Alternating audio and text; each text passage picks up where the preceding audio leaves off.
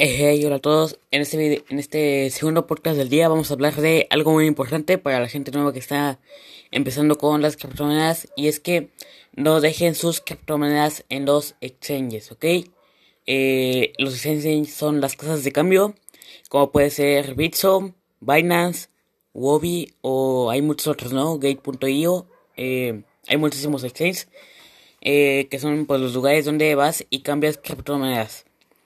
Eh, bueno, vamos a repasar primero los problemas que trae esto y luego cuáles son las alternativas a dejarlos en los exchanges, ¿vale?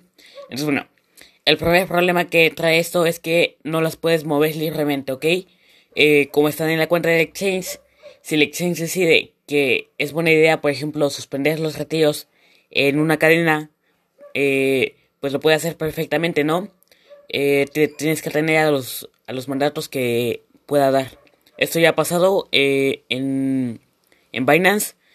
Dejó de, bueno, por un momento suspendió los retiros en la red de Ethereum y solo los dejó en su red, en la Binance Smart Chain.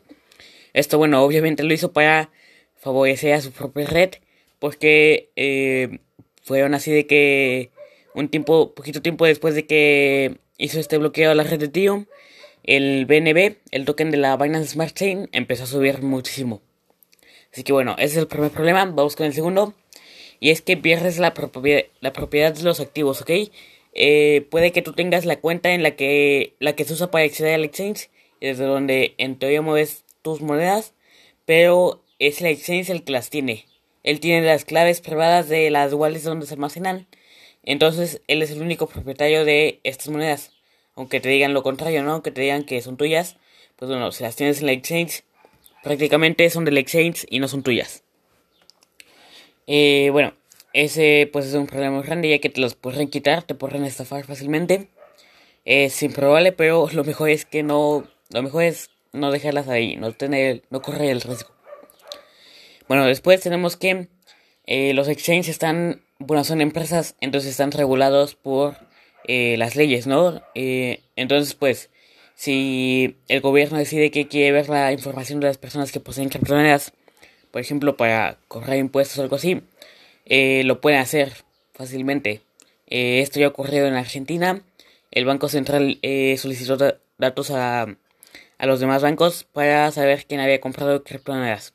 Y pues también lo pueden hacer con los exchanges.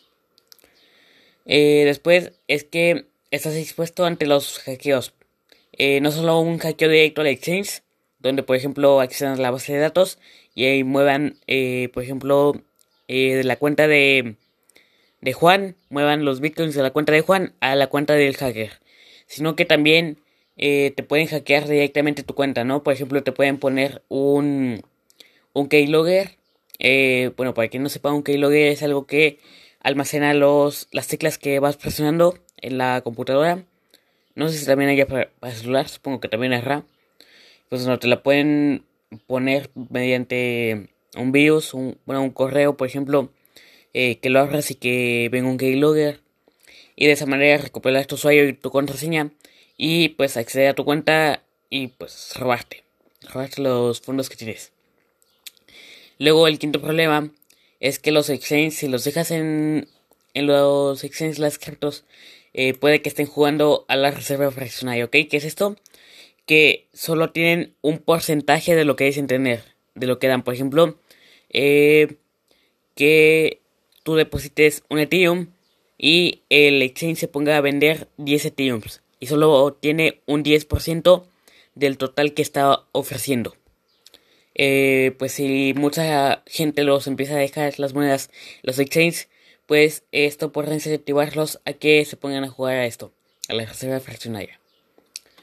Eh, bueno, ahora que ya conocemos los peligros que tiene dejar las monedas de los exchanges, eh, vamos a ver cómo evitar todo esto. Y bueno, la primera opción, que es la más segura, si tienes una cantidad de dinero pues en monedas eh, algo grande, por ahí de 500 dólares, por ejemplo, lo mejor es comprar una hardware wallet, ¿ok? Como puede ser la Trezor, la Ledger, o no sé cuáles más sean, la verdad. Bueno, estos son dispositivos que están diseñados para almacenar criptomonedas. Están diseñados específicamente para esto. Ok, entonces tienen mucha seguridad. Eh, y pues bueno, una de las ventajas que tiene ante una billetera de un celular o una computadora es que un celular lo tienes todo el tiempo conectado a internet, ¿ok? Entonces eh, puede que llegues a descargar algo o entrar a un sitio que sea peligroso y que eh, te puedan hackear y robar las monedas. Esto es improbable, pero puede ocurrir. En, los, en las hardware wallets no puede ocurrir esto porque las tienes offline casi todo el tiempo. Solo las conectas cuando vas a hacer una transacción y para probarla lo haces eh, mecánicamente, ¿ok? Se, por lo general se apretan botones. En la ley se apretan dos botones que tiene y en la tercera igual. Eh, entonces, bueno, esto hace que sea mucho más difícil de ser hackeados. Y pues bueno, eh, ya la segunda opción pues si no tienes tanto dinero en cripto, es que eh, te instales una billetera para celular o computadora y que tengas cuidado con esto, ¿ok? Eh, simplemente la instalas y pues ya las puedes almacenar, ¿no? Eh, hay diferentes wallets, hay muchas que son que almacenan muchas criptomonedas, como ves, eh, Wallet en el celular, creo que está para Android y para iOS. Eh, pues bueno, ahí puedes almacenar muchísimas, puedes almacenar XRP, Ethereum, Bitcoin BTC, Bitcoin Cash, Litecoin, Doge, eh, BNB, por ejemplo, hay muchísimas.